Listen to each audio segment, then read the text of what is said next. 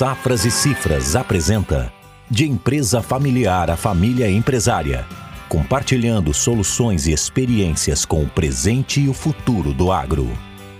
Então, pessoal, chegamos hoje ao nosso último episódio da série em que tratamos das regularizações fundiárias. De suma importância para os produtores rurais, hoje estão aí no, no foco das atenções dos órgãos governamentais, né? Então, precisamos cada dia estar mais atentos a essas informações. Nas nossas conversas, tratamos aí do Imposto sobre Propriedade Territorial Rural, o ITR. Nós falamos também dos certificados de cadastro de imóveis rurais, que é o CCIR, e também tratamos de um assunto relativamente novo novo que fala sobre o Cadastro Nacional dos Imóveis Rurais, onde as informações que são prestadas à Receita Federal e ao INCRA se, estão sendo vinculadas, né? Então, proporcionando maior acesso dos órgãos fiscalizadores à relação dessas informações, né? Então, nós temos que estar atento a isso. Então, para nós encerrarmos, né, nossas conversas, hoje o Alessandro está aqui conosco, sócio consultor das Safras e Cifras, que trata na prática, né, desses assuntos, para nós conversarmos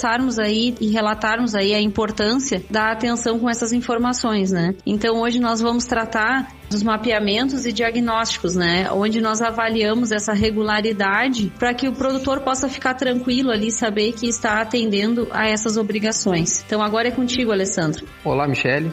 Olá pessoal que está nos acompanhando. Então é isso aí, chegamos no nosso quarto episódio, finalizando a nossa série sobre as regularizações fundiárias e como tu bem disse, Michele, a gente iniciou lá falando sobre a questão o quanto é complexo manter uma propriedade 100% regularizada, né? Afinal de contas, é preciso que seja feito isso. Então é necessário que a gente dedique um tempo, pare um minuto para que a gente confira toda a documentação. A gente aqui na Safras Cifras trata sobre essa questão da conferência dos alinhamentos das documentações fundiárias diárias com os processos diagnósticos e mapeamentos, né? Então, nesses, nesses trabalhos é, onde a intenção é conferir toda a documentação fundiária do imóvel e ver se as informações estão alinhadas, se estão condizentes uma declaração, um cadastro com o outro, a gente confere as matrículas, trazendo como é, o documento de propriedade do imóvel, né? Considerando como a informação verdadeira Conferimos as declarações de ITR, o Certificado de Cadastro de Imóveis Rurais, o CCIR,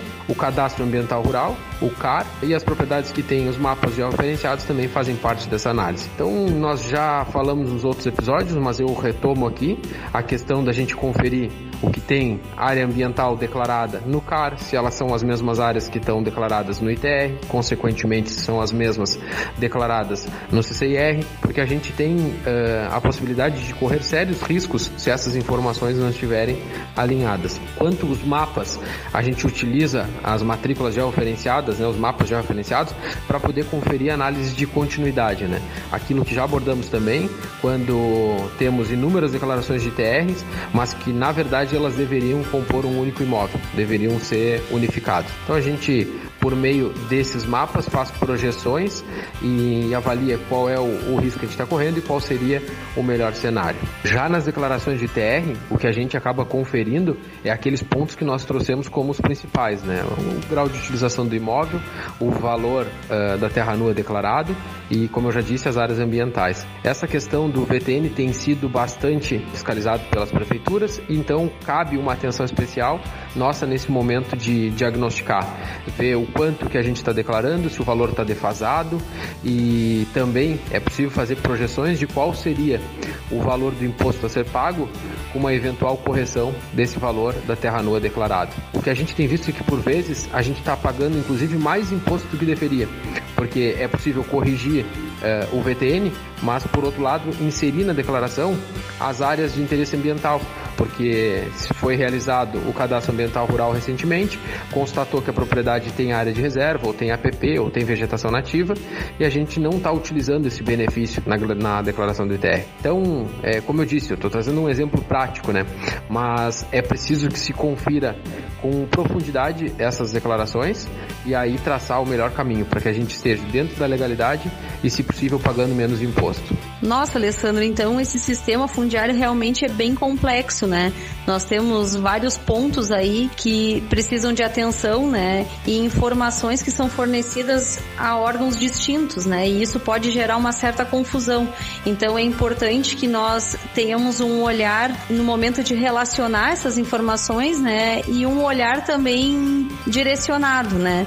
Para podermos prestar atenção aonde essas informações podem se cruzar e causar alguns riscos. Então eu lembro também nesse, nesse sentido que lá no primeiro episódio você citou que nós tínhamos também o ato declaratório ambiental. Pode me falar um pouquinho do que, que seria esse ato declaratório ambiental e qual é a relação dele com as informações que estamos conversando? Isso, Michele. A gente abordou o ADA, né, o Ato Declaratório Ambiental, como um dos cadastros principais para regularização fundiária, porque a gente já tem visto na prática aí sérios problemas de propriedades que declararam áreas ambientais no ITR, contrapartida não declararam o ato declaratório ambiental ao IBAMA e sofreram sérias uh, sanções aí, então passivos, valores elevados a ser pagos. Né? Então, esse é um ponto fundamental. Quando a gente eh, se garante ah, o benefício da isenção tributária sobre essas áreas ambientais, obrigatoriamente, diz a lei que a gente precisa apresentar o ato declaratório ambiental ao IBAMA. É esse documento que vai nos dar o direito de isenção sobre essas áreas. Né? Um ato que tem que ser feito anualmente também, junto com a declaração do ITR. Então, as informações que são postas na declaração são replicadas eh, em outra plataforma específica para o ato declaratório ambiental tá? Isso gera um recibo, um número de entrega ao IBAMA e esse número de entrega do ADA ele é transportado para a declaração do ITR. Outro ponto que a gente tem observado nessa análise de mapeamento, nesses diagnósticos, né, é que por vezes o pessoal faz o ato declaratório ambiental e replica todos os anos aquele mesmo ato, o que está errado, né? É preciso que seja feito anualmente também, gera um número de recibo novo e aí se transporta para a declaração esse, esse número atualizado. Esteve conosco durante o mês de agosto, então, Alessandro Acosta, sócio consultor das Safras e Cifras, conversando conosco aí sobre as regularizações fundiárias. Assunto tão importante para os produtores rurais que precisam estar atentos a essas mudanças, às alterações legislativas aí, porque a regularização desses documentos é extremamente importante para que o produtor possa fazer as tomadas de crédito e regularizações junto a cartórios de registro de imóveis. Então, não não havendo essa conformidade de documentação, o produtor acaba tendo alguns prejuízos, né? Então, te agradeço muito, Alessandro, por ter estado conosco e agradeço a todos que acompanharam os nossos podcasts. Então é isso, pessoal. Obrigado a todos que nos acompanharam até aqui. Obrigado, Michele. E antes de me despedir definitivamente, eu queria deixar uma mensagem que a gente fica à disposição.